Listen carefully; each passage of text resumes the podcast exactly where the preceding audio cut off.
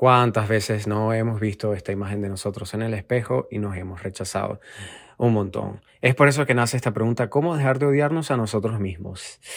Fuerte, lo sabemos, pero no te preocupes que si estás aquí te traemos información interesante y muy práctica que hemos aprendido de The Holistic Psychologist. Por tercera vez consecutiva citamos a esta psicóloga maravillosa donde nos enseña a cómo reeducarnos y cómo ser nuestros propios padres. Reparenting, hey, pero sin culpar a nadie. Así que siéntate, disfruta de este viaje y gracias por estar aquí.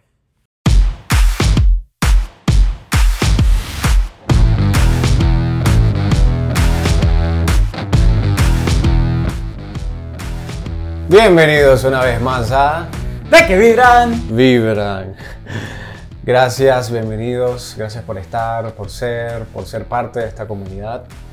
Traemos un episodio nuevo, un episodio de mucho cuidado personal, de mucho reeducarnos, como lo hemos venido haciendo en cada uno de nuestros episodios, pero en distintas áreas.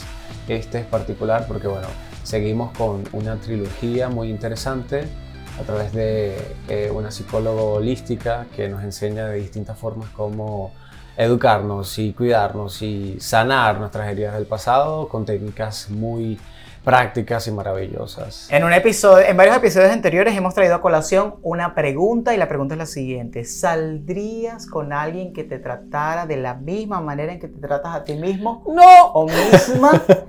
Si la respuesta es un poquito dolorosa, pues posiblemente seas parte de nuestro club, ¿ok? Si usted se ve al espejo o en alguna vez, en algún momento te has visto en el espejo y has odiado tu imagen, si no te sientes bien, si te estás echando, como dirían en un pueblo, palo parejo por las cosas, por las decisiones que tomas, por, por, por todo lo que has dicho, pues quédate porque este episodio eh, traerá muchas herramientas, tenemos mucho conocimiento y hemos descubierto tantas cosas, que eso es lo lindo de que no solamente que hayamos generado este espacio em, para nosotros y el crecimiento, sino para ustedes que nos ven, que nos escuchan por Spotify, por todas las plataformas de podcast y, para los que nos están viendo eh, por YouTube, pues sí, estamos vestidos, intentamos hacer una alegoría a Matrix por aquello de la trilogía, porque como bien lo mencionó Omar, esta es la tercera vez de hecho consecutiva que hablamos de esta misma generadora de contenido que es maravillosa. The Holistic Psychologist. La doctora Nicole y esta vez eh, vamos con este tema de cómo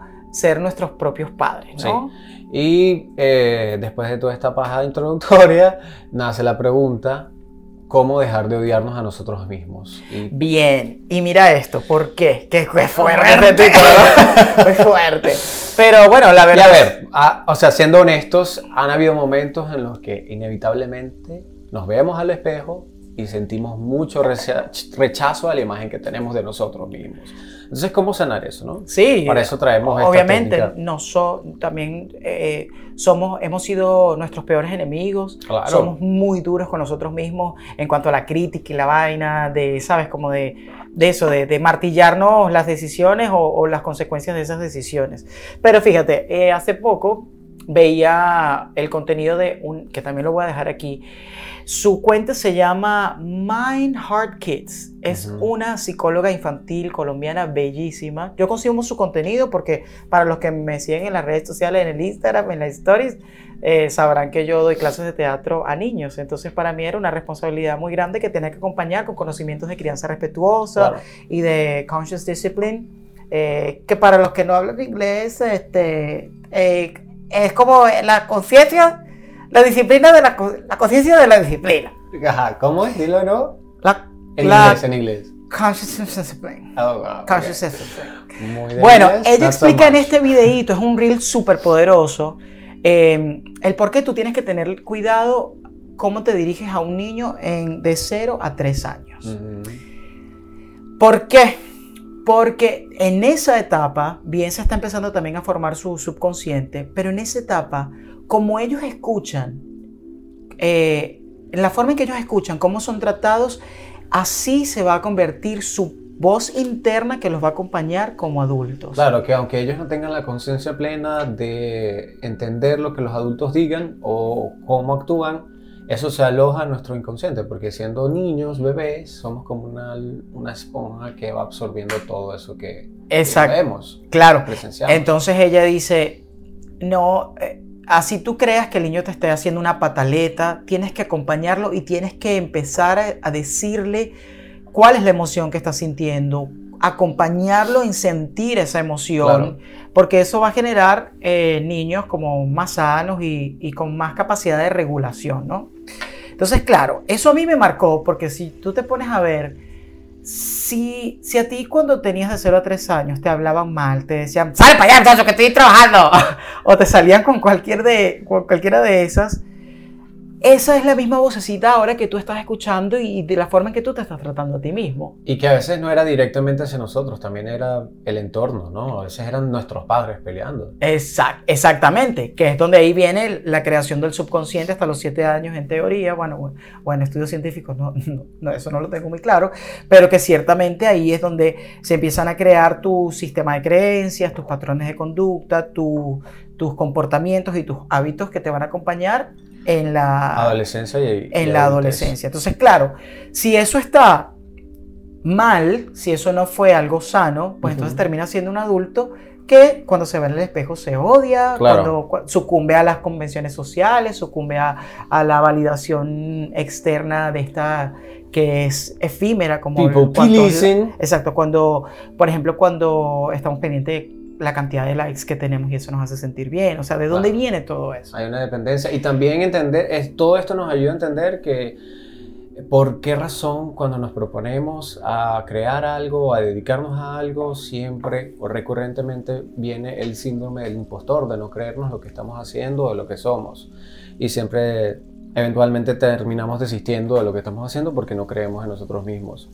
Ojo, aquí vamos a hablar eh, en lo siguiente de los diferentes escenarios que llegamos a vivir o que todos experimentamos cuando somos niños. Pero esto no quiere decir que estamos hablando mal de nuestros padres o que eh, queremos hablar mal de su propia crianza. Al contrario, al, parte del proceso de sanación tiene que ver con la aceptación desde el amor de que nuestros papás, nuestros padres hicieron lo que pudieron, o nuestras figuras paternas, en caso tal de que no, no tuvimos eh, papá o mamá, sino que nos crió una tía o una abuela o lo que sea.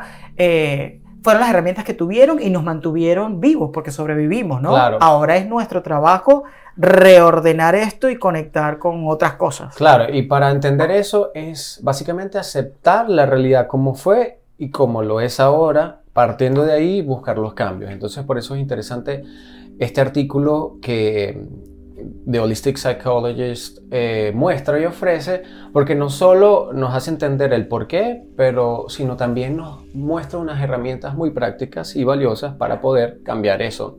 Qué cool eso. Cuando yo la primera vez que escuché este término del reparenting, muy del inglés. Para los que no entienden, reparenting es... Es como reeducarte o recriarte. O recriarte siendo tú tu propio padre o madre.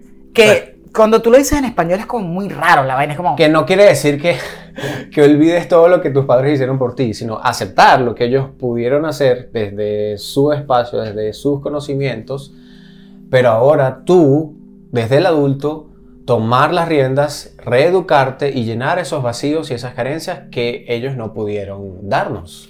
Y lo lindo de ella, de, de esta eh, psicóloga, ella lo divide en cuatro como grupos súper como generales, pero al mismo tiempo fáciles de digerir para este proceso de sanación. Ella muestra cuatro razones por las cuales eh, nuestra adultez se ve afectada por esas carencias eh, en la infancia y al mismo tiempo ofrece cuatro técnicas prácticas para superarlas y reeducarnos a nosotros mismos. Parte de esas técnicas, brevemente, es habla de la disciplina, del self-care, del cuidado personal, de la alegría y de cómo regular nuestras emociones. Y ustedes se preguntarán, bueno, pero ¿para qué necesito ya yo eso a esta edad? Ya, ya eso quedó en el pasado. Claro. La verdad es que sí. Porque es que hay que meterle contexto a eso también. Y para entender por qué necesitamos estas técnicas, hay que entender de dónde vienen nuestras carencias, de dónde vienen nuestras faltas y nuestros apegos. Which hay distintos tipos de apegos. Sí. Volviendo a la pregunta esta de, eh, tú saldrías con alguien que te tratara como tú te tratas a ti mismo. Y la respuesta, ponte tú que tu respuesta, que nos que escuchas o que nos ves por aquí, es no, ni de vaina, yo me trato muy mal. Ok, entonces la segunda, la segunda pregunta es, ¿por qué te tratas mal? ¿Por, Claro. ¿Por qué? ¿Qué pasa? Entonces, tienes que irte más atrás, ¿no? Claro. Más atrás. No es por una decepción amorosa, no es porque... No es culpa de nuestro ex. No, no.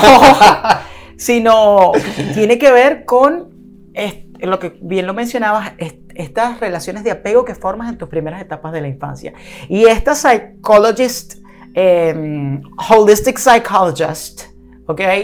Ella lo explica de una forma tan maravillosa, hermano, que cuando yo lo leí, lo escuché de ella, Quedaste seco. ¡Seco! Para Aquí referenciando lo que nos gusta, lo que nos compartimos en Instagram, que son puras estupideces. Tenemos un amigo que, que es una onomatopeya andante. Un saludo a Moisés González. No escucho este podcast, pero seguramente le No, sí el lo he escuchado, sí lo he escuchado. No, mentira, sí lo escuchó. Sí, sí. Ha escuchado el episodio de las decisiones, tienen que ver lo que es como un ejercicio que ahí lanzamos muy interesante Maravilloso. cómo tomar las decisiones. Pero bueno, agárrense porque ahora, vi, ahora es que viene lo bueno. Eh, ok, Para entrar en contenido. para entrar en contenido. Ella dice, primero explica qué es el apego, ¿no? Ujú. No sé si ustedes han escuchado, ay, el apego emocional, ay, que yo soy muy apegado a las cosas, es que yo soy muy apegado a, las- a las relaciones, a mí me cuesta soltar. Eso tiene una justificación y una explicación de fondo. Voy a tratar de explicarlo lo más ligero posible, con ejemplos, para que la gente aquí diga, ah, entendí. Y empieces a ver como qué tienes tú. Eh, como ella lo ve, el apego por lógica, por sentido común, es esa relación que, mm, a ver, desarrolla el infante, que es una cosa mi- minúscula, inofensiva e indefensa, que genera con su, con su figura paternal, con su cuidador, ¿no? Bien sea su mamá, lo que sea. Esa relación, ese vínculo que se genera a través de la relación, va a sentar las bases de su desarrollo como adulto. ¿En qué sentido? En no solamente te va a dar herramientas, buenas o malas, para regularte emocionalmente como adulto, ¿O no? sino también te va a dar herramientas buenas o malas para relacionarte con tu entorno, pero sobre todo, que esto es lo más importante y que me, y me- que me, me dejó loco, ella dice, la relación o como sea esta relación de vínculo afectivo o mm, de apego emocional que tienes al principio, va a sentar las bases de cómo tú sales de una situación de estrés como adulto. Y que no necesariamente pueden ser herramientas, sino mecanismos de defensa que vamos creando inconscientemente o consciente. Que a fin de cuentas, exacto, uno siempre se expone a una situación de estrés, pero ¿cómo sales de eso? O sea, Wow. ¿cómo, cómo, si viene la ola que te revuelca, que inevitablemente te va a revolcar, ¿cómo sales de eso? Y las herramientas quedan impregnadas en ti desde la infancia, Claro. desde las pequeñas etapas de vida. Entonces, Omar, eh, bueno, y los que nos escuchan también, bienvenidos a toda esta conversación, si todavía están aquí, hay cuatro tipos de apegos. El primero es el apego seguro, ¿no? Que ella muy bien lo dice. Todos los que estamos en esta onda, que escuchamos estos podcasts, que generamos estos podcasts y estos espacios, y que estamos en nuestro propio proceso de sanación y de entender que somos más de lo que nos hemos dicho nosotros mismos, es como que la meta a llegar. Generar una, un apego eh, seguro. ¿Cómo se ve esto en la infancia? El apego seguro es cuando tus papás o quien te cuidaron o te criaron eh, tenían las herramientas para regularse, para autorregularse sus emociones, para regular el estrés que generaba la comunicación o, la, o la relación entre el infante, en este caso tú cuando eras niño, y ellos mismos. Y no solamente eso, sino que te daban herramientas y te acompañaban emocionalmente. Que si lo casamos con la crianza respetuosa, si tú tienes hijos, estás pensando en tenerlos, deberías revisarla. La crianza respetuosa te dice, valida la emoción del niño y, y comunícasela. Lo que estás sintiendo es tristeza o sientes frustración y está bien llorar. Más que ponerte en la misma emoción que el niño. Exactamente, es acompañarlo, estoy aquí para ti, te abrazo y vamos a llorar juntos lo que tengas que llorar Ok. para descomprimir su sistema nervioso. Entonces, cuando tú tienes a unos papás o unos cuidadores que tienen esa capacidad y esa madurez emocional, ¿cómo se traduce eso en la, en el adultez? Ah, bueno, es la verga triana. Todo el mundo quiere un pedazo de tu cuerpo, porque es que eres encantador. ¿En qué sentido? En que no solamente estás en paz contigo mismo cuando estás solo, Ujú. sino que también puedes gestionar emocionalmente Cualquier eh, situación cualquier, situ- o cualquier situación o, o sobre todo puedes ser lo suficientemente como consciente de también empatizar con la Con la emoción del otro, claro. ¿no? Y, si también poner límites. Eso nos ayuda a poner límites. todo eso, eso es lo ideal. La pregunta es: ¿cuántos de nosotros tenemos ese apego seguro? No, ni que, no, para no, no estuviéramos haciendo nosotros esto, pe. Qué fuerte. Muy bueno. Pero miren, bear with Pero me. bueno, para eso estamos aquí. Así estamos, para esto estamos. Mira, el, de ahí para acá solo quedan tres, ¿no? O sea, de ese primero. El segundo en la lista que ella coloca es el apego evasivo. Ok. Ajá, ¿cómo se traduce esto en la infancia? Interesante. Si usted llegó a tener familiares que te cuidaron eh, como tu, tu cuidado primordial, que tenían una eh, poca o nula relación con un vínculo físico o emocional, para ellos mismos y para el entorno.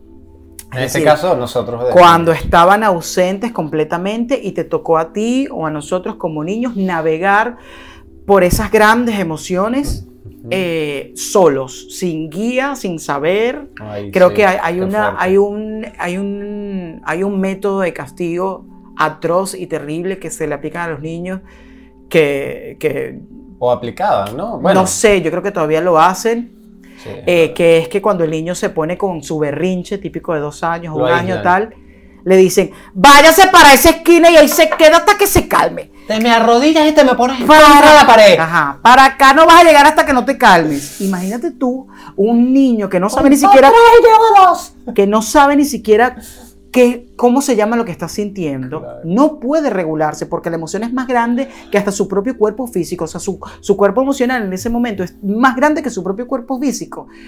Y que le digan, quédate allá hasta que te calmes, es un acto de crueldad. Estamos Y, bueno, que eso no se hace. Es cruel y al mismo tiempo el niño va creando su propio sistema y su propio mecanismo de defensa para esas situaciones. Eso es lo que te iba a decir, mi querido camarada. ¿Cómo se traduce eso para la adultez? ¿Cómo se traduce en la adultez? Se traduce de la siguiente manera.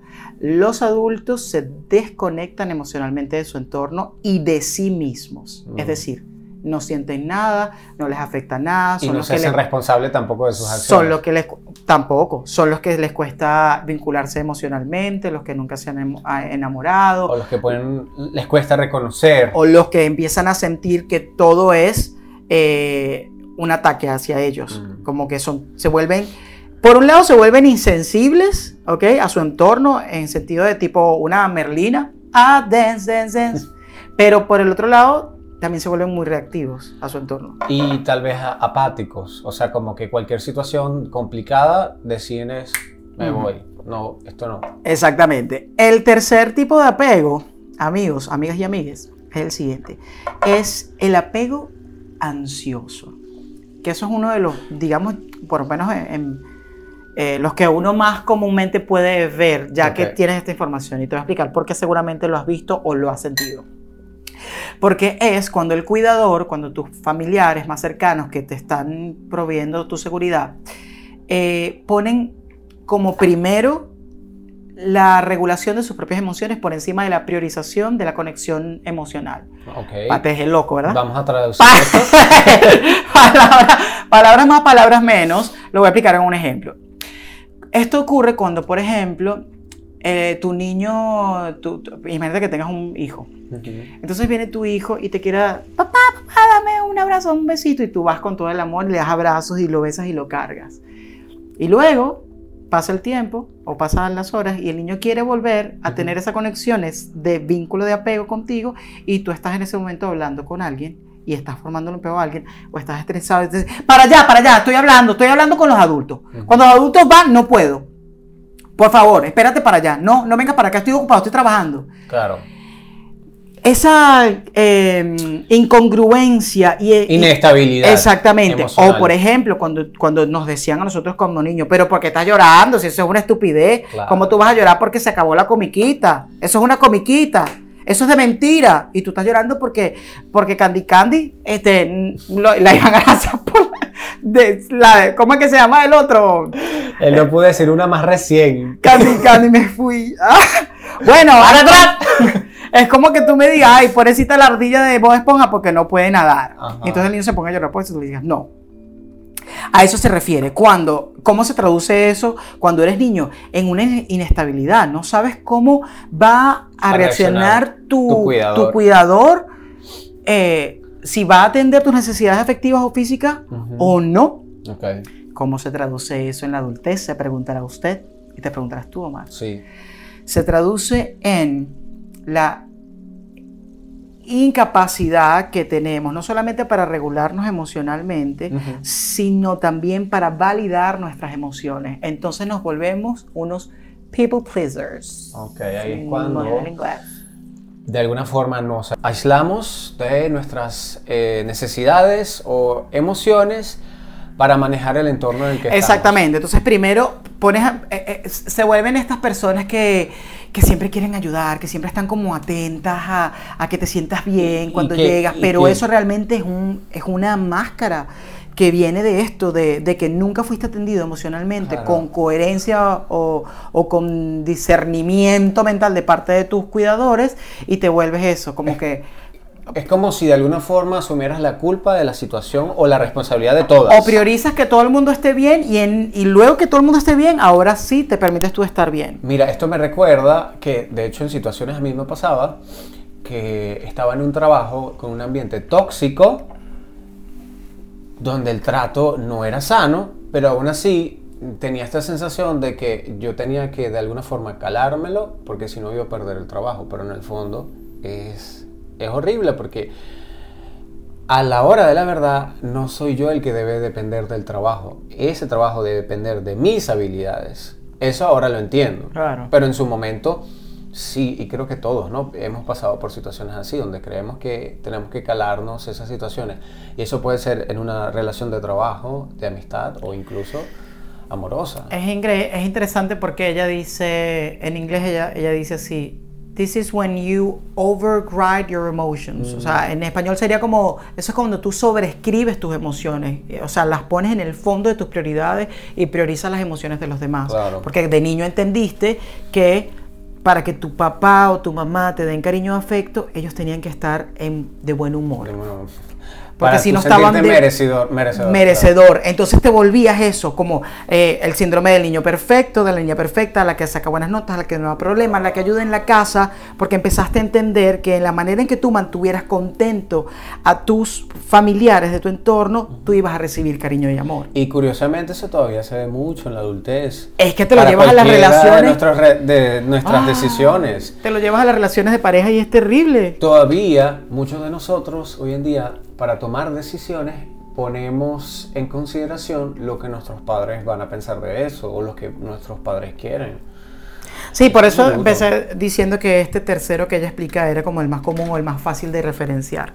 Pero hay un cuarto, y es el, como que el más peligroso que ella también eh, menciona, que es el apego desorganizado. ¿A qué se refiere este apego desorganizado? Tú te preguntarás, Omar, y yo te diré, porque yo estudié. el apego desorganizado tiene que ver con las situaciones de... mm, como de, de riesgo más extremo para un niño cuando se está criando y está generando.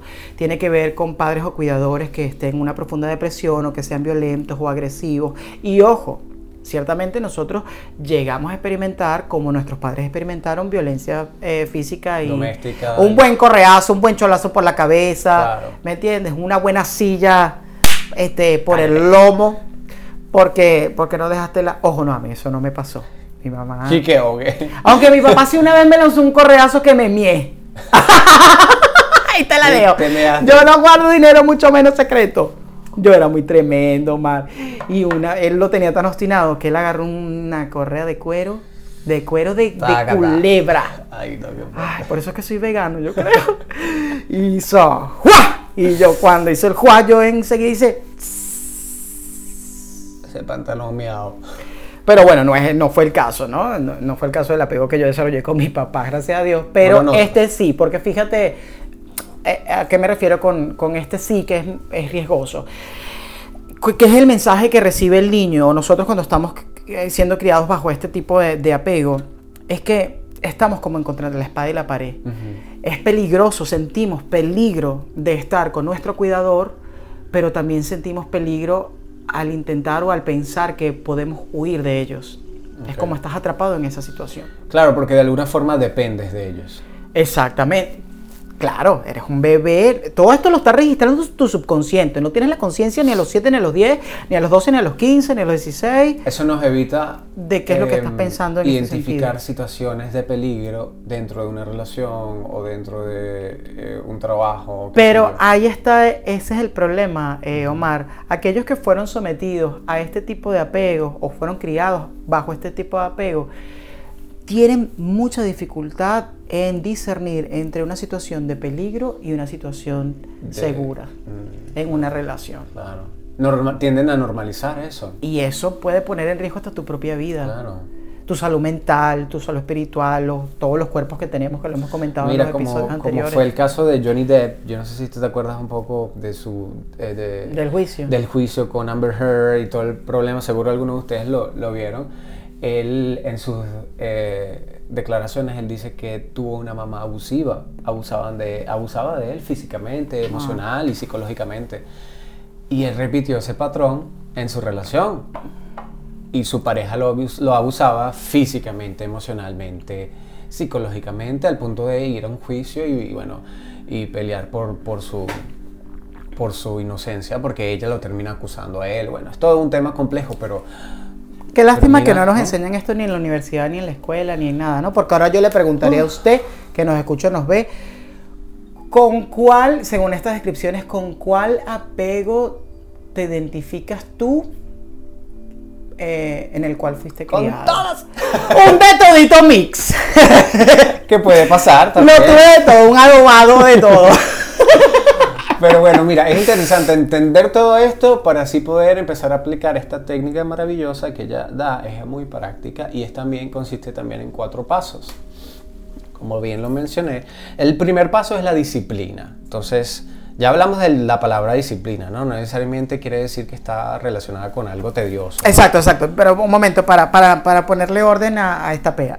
Eh, lo que va a contar ahorita Omar va a ser, luego que ya tú, uno identificó cuáles fueron las carencias, o como lo hablamos Ajá. antes de empezar el episodio, esos huecos que tú tuviste eh, en la infancia, que tus papás no pudieron llenar, o llenaron mal, o no supieron, o, o lo, lo llenaron con las herramientas que tenían, que está, no está mal ni está bien, sino fue lo que fue. Fue lo que fue, exacto. Ella, ella te da estas cuatro herramientas que va, que me va a mencionar Omar para que empieces a llenar esos huequitos y empiezas a, a darle a ese niño, que ahora es tu niño interno, todo lo que no pudo obtener de sus adultos. Aquí es donde empieza el reparenting, el reeducarnos y Epa, ser nuestros propios padres. ¿Cómo hacemos eso? A través de estas técnicas.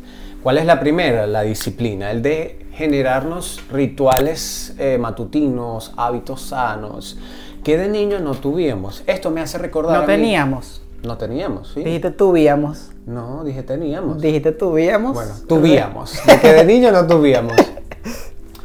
Eh, esto me hace pensar, en ocasiones yo suelo pensar, ay, qué chimbo que de, de niño no, no tuve la oportunidad de estar en, en, qué sé yo, en clases de teatro, clases de canto, clases, clases de baile, generar esa disciplina que hoy de adulto a veces me cuesta. Muy fuerte tú, ¿no?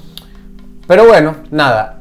¿Cómo, ¿Cómo empezar a generar estos hábitos? Hay que ir de lo micro a lo macro. Entonces ella dice, es necesario eh, plantearnos intenciones diarias, como que eh, hoy me levanto y me digo a mí mismo, ok, hoy me voy a hacer una comida sana. Eso es una intención O puede ser, hoy voy a hacer Básico. algo que me divierta. Exacto, por ejemplo, ¿no? Eh, hoy voy a hacer 10 minutos de ejercicio.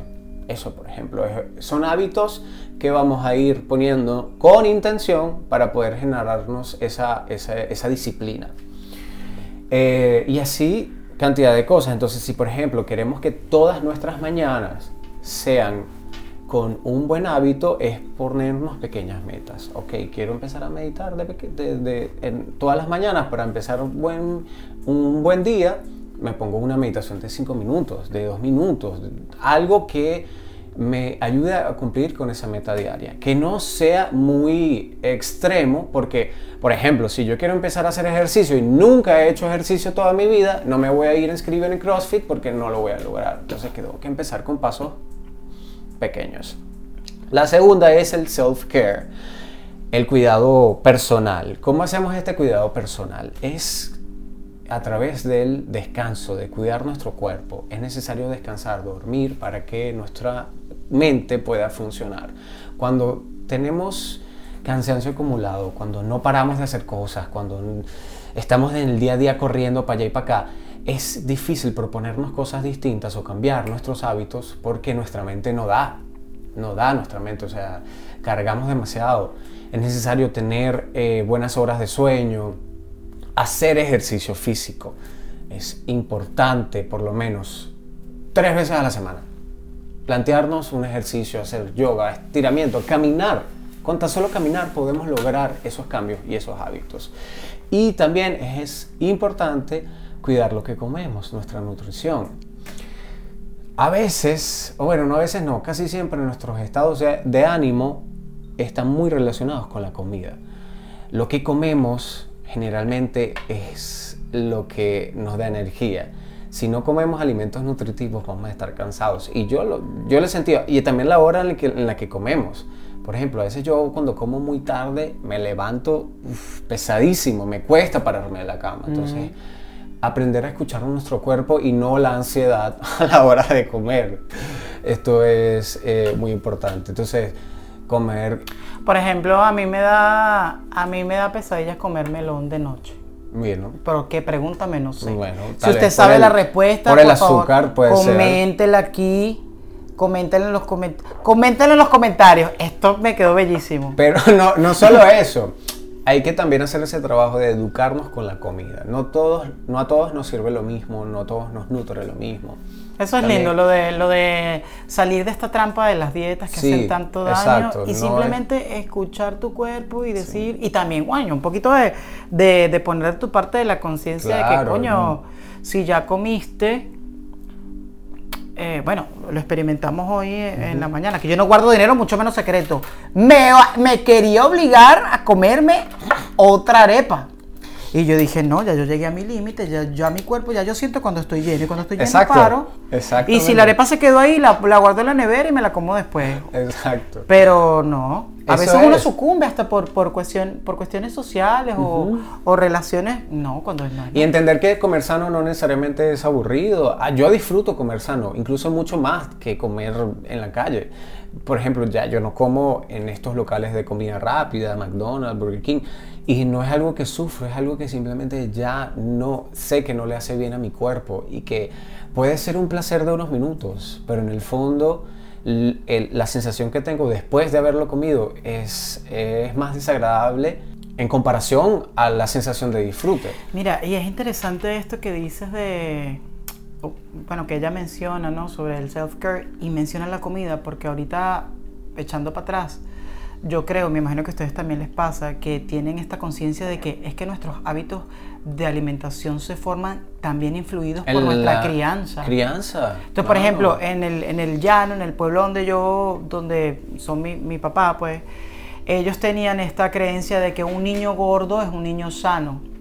Entonces, claro, mientras más gorditos eran los bebés, ¿sabes? Eso como los cauchitos que le salían, los Michelin, ay, más bello era el bebé. Pero, épale, era un niño beso, cuidado, tiene problemas. Entonces tú veías a mis primitos, todos uno, como decimos en mi pueblo, cuarto bate. y yo, un silbido de culebra. un, un, firifillito. Entonces, eso se traducía en que yo era un niño que no era sano, que, no, que era de mal comer, que necesitaba vitaminas, que estaba desnutrido. Pero realmente no, que toda mi, toda mi vida mi metabolismo ha sido como es. Yo también sufrí mucho de eso, que veían y juzgaban mucho mi peso y todavía me persigue. En la adultez hay gente que todavía me pregunta, ay, ¿por qué estás tan flaco? Claro. o cuando te decían, de ahí no se para hasta que no se coma toda la comida. Porque los niños en África no pueden comer. No, los, niños en la calle no tienen ah, nada no que nada que, pues usted se los come y tiene que ser agradecido. Sí, que en el fondo está bien educar a los niños, alimentarse, nutrirse, pero también hay que cuidar cómo, hacer, cómo, cómo lo hacemos. y eso aplica para uno, con, con uno mismo, ¿no? Cuando ya te toca criarte. Asumirte, ¿no? Y bueno, parte también de este self-care es, y es necesario conectar con la naturaleza.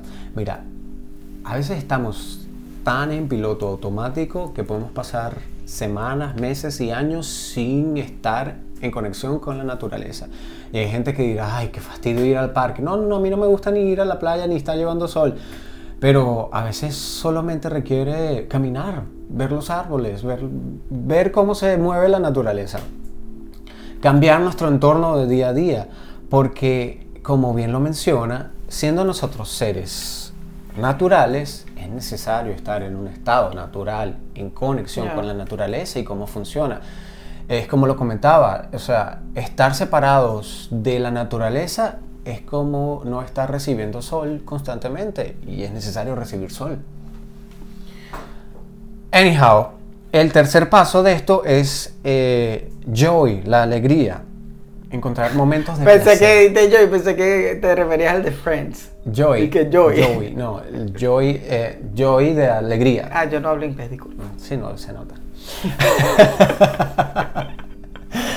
Entonces ustedes pensarán, ok, bueno, la alegría, lo, he vivido, sí, lo disfruto, tengo momentos de alegría cuando salgo, cuando me divierto, pero esto va más relacionado con proponernos actividades que nos produzcan placer, hobbies, eh, aprender algo que siempre quisimos hacer, que siempre nos gustó, pero por miedo no lo hicimos, o que de niño no tuvimos la oportunidad de hacer ejercicio, algo que nos motive, que nos lleve a un estado de plenitud.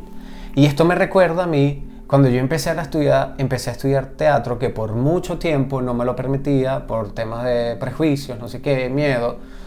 Yo recuerdo que estaba en la universidad y escondido iba a clases de teatro. Eran los días lunes. Y mis días lunes pasaron de ser deprimentes y aburridos a emocionantes porque estaba haciendo una actividad que me hacía feliz. Yo esperaba los lunes con, con, con, con emoción y, y, con euforia porque iba a un espacio en el, donde me podía sentir pleno. Eso, de eso se trata. Mira, exacto. Y escúchame esto, qué interesante que ella haya escogido la palabra joy y no happiness. Porque primero son cosas distintas. Claro. Hay que entender esto. Y segundo, eh, esto te aleja de la positividad tóxica. Claro. Porque no, es, no es pretender que, con esto de la recrianza o volver tus nuevos padres es que estés feliz todo el tiempo. No tiene que ver con eso. No, no creemos en eso. Creemos que en transitar todas las emociones y vivirlas a lo que. y, transitarlas no solamente este, a través de ellas, sino en, nuestro propio cuerpo, habitarlas. Claro, claro, claro. Pero el joy se diferencia del happiness porque el joy, muy bien lo dijiste, te emociona. Claro. Puedes hacer algo que te emocione. Te doy un ejemplo rapidito de cómo yo lo vivo, sin querer queriendo.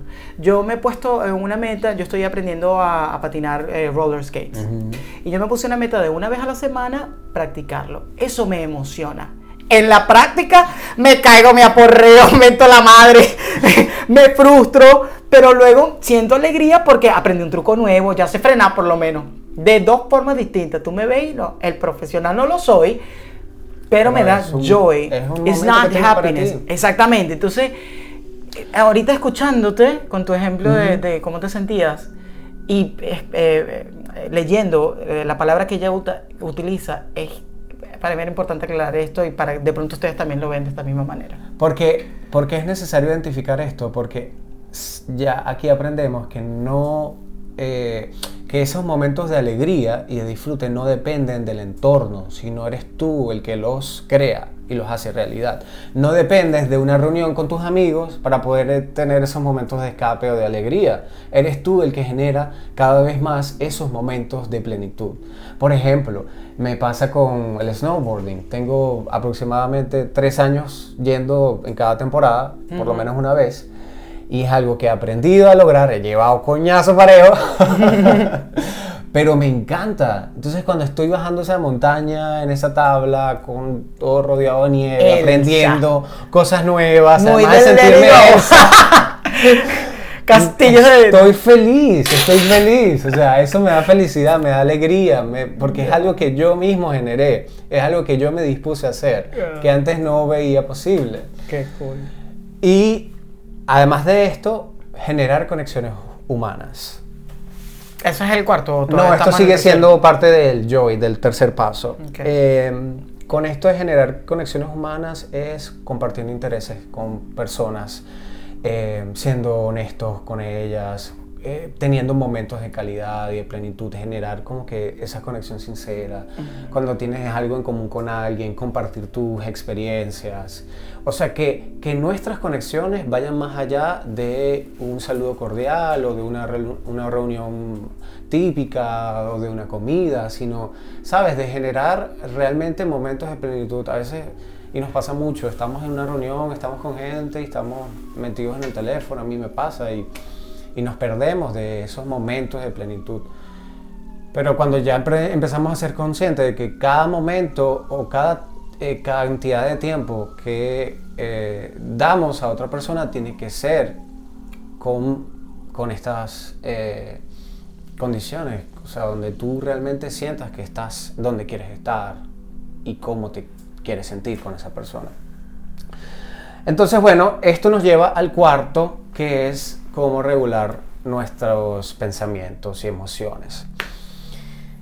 Ella habla, y esto es muy interesante, porque dice, es necesario mantener una línea base para, eh, una línea base para poder eh, regular nuestras emociones, porque siempre vamos a tener picos altos y bajos. No es evitarlos. Es necesario transitar, como tú lo mencionabas ahorita, por esas emociones altas y bajas.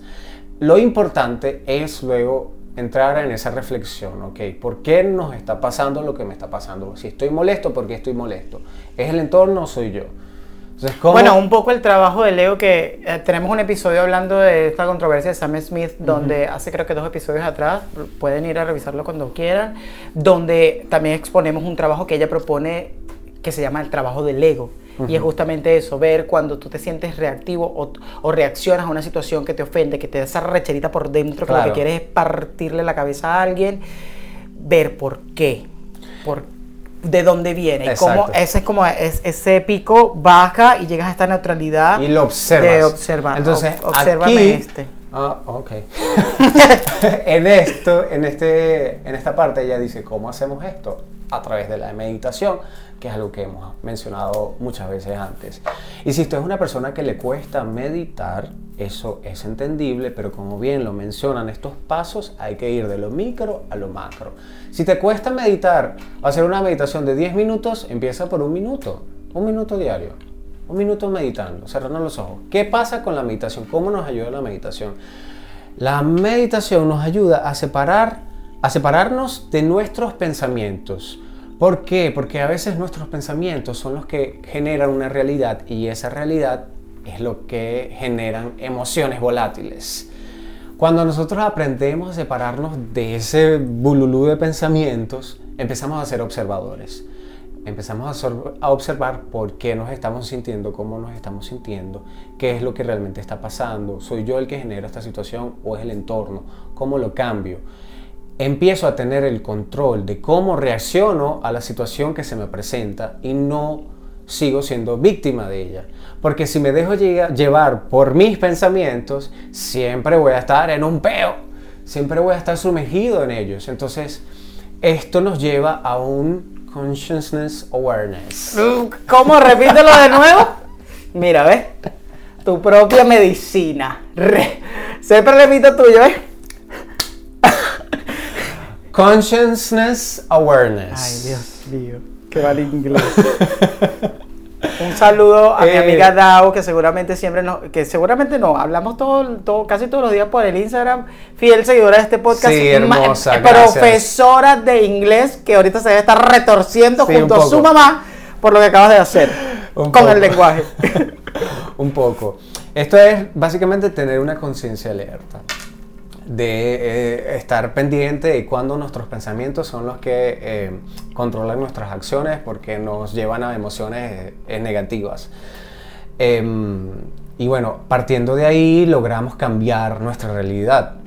Entonces cuando vamos practicando esto, entendemos que ya no somos víctimas de las circunstancias, como bien lo hemos mencionado antes, sino que somos capaces de reflexionar sobre todo lo que nos pasa en el día a día. Con respecto a esto y con esta me despido, voy a decir dos cosas. Al principio, yo creía que lo de la, meditación era paja hippie, que ladilla, que la gente tal, ahora sí la hay, los elevados, los espirituales. Pero I give it a try. Claro, ¿no? Y entonces yo dije, "Mm". Y esto me dio una de las herramientas que más atesoro hoy en día. ¿Qué? ¿Sabes cuál es? ¿Cuál? La de poder tener la decisión de cuándo preocuparme por las cosas o no. Imagínate que tienes un, muchas cosas que hacer mañana, lunes. Ponte tú que mañana sea lunes. Mañana lunes. Mañana es lunes. Bueno. Pero mañana lunes. Todo tiene su espacio para que puedas utilizar tu mente para eso, ¿no? Ujú.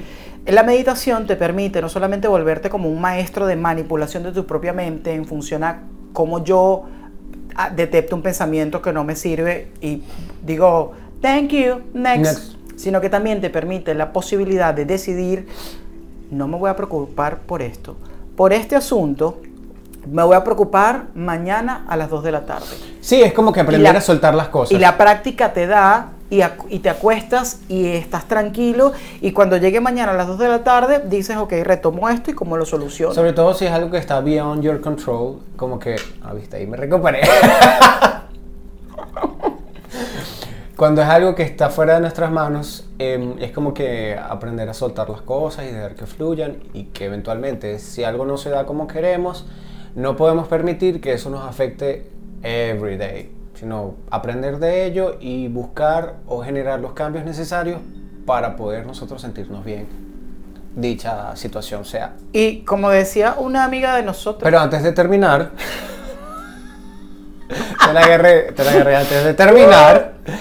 Esto, todo esto nos lleva, todo esto nos, estos pasos nos lleva a ser más conscientes con la respiración. Breathwork. Ella dice, a través del trabajo de la respiración podemos trabajar cualquier situación. Cuando estamos en esos momentos de oscuridad plena, esos pensamientos están darks, darks, estamos tóxicos, tóxicos y creemos que todo lo que está pasando en nuestra cabeza es lo que está pasando en la realidad. A veces es necesario tan solo un momento de respiración, respiración profunda, sobre todo para oxigenar nuestro cerebro, nuestra mente. En esos momentos de estrés o de emociones álgidas, altas, nuestro cuerpo no tiene oxígeno. Y con tan solo sentarnos, cerrar los ojos y respirar profundo, hacer varias respiraciones profundas, 30 segundos, un minutos, ya cambiamos.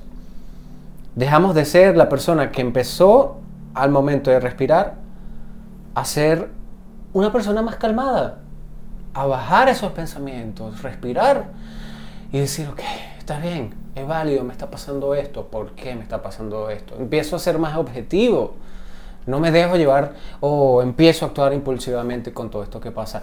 Y si no alcanzamos ese punto y realmente nos dejamos llevar por la situación y explotamos, nunca es tarde. Vol- volvemos a ese espacio, respiramos profundo y reflexionamos sobre lo que acaba de pasar. Como diría la Nadia María en su podcast que me encanta también, para reflexionar. Y como diría una amiga de nosotros, Reflexióname esta. llamada Fabiola Arce, aquí yo guardo secreto mucho más de dinero. Uno, dos, tres, reflexióname esta. esta. Gracias amigos por estar hasta aquí, por Thank you so much. Ha sido mucha información, pero espero que se hayan divertido un poco, que hayan aprendido también. Y mira, noticia, tenemos un playlist sugerido también por Down, me dijo por Instagram, coño, ¿por qué no hacen un playlist con todos los capítulos, en, los episodios en orden? Y efectivamente ya lo tenemos. lo tenemos en YouTube, pueden verlo desde el primerito hasta el que llevamos acá. Ya es tiempo de que usted empiece a compartir también. Hemos demostrado que cada domingo, sin quedarle mal, Estamos allí. Estamos aquí, entonces bueno, gracias por todo el amor que nos han dado y por todos los mensajitos. Y compartanle esta información a los que puedan, eh, sientan que la necesitan y, compartir lo que ustedes quieran con nosotros. Recuerden que esto es una comunidad y que esto es un aprendizaje en equipo. Lo que ustedes puedan aprender de aquí de nosotros es también una oportunidad para nosotros aprender de las experiencias y técnicas o herramientas que otra persona que está allí viendo pueda eh, mostrarnos o compartir. absolutely. Así que thank you for watching. See you next time. Gracias. Bye.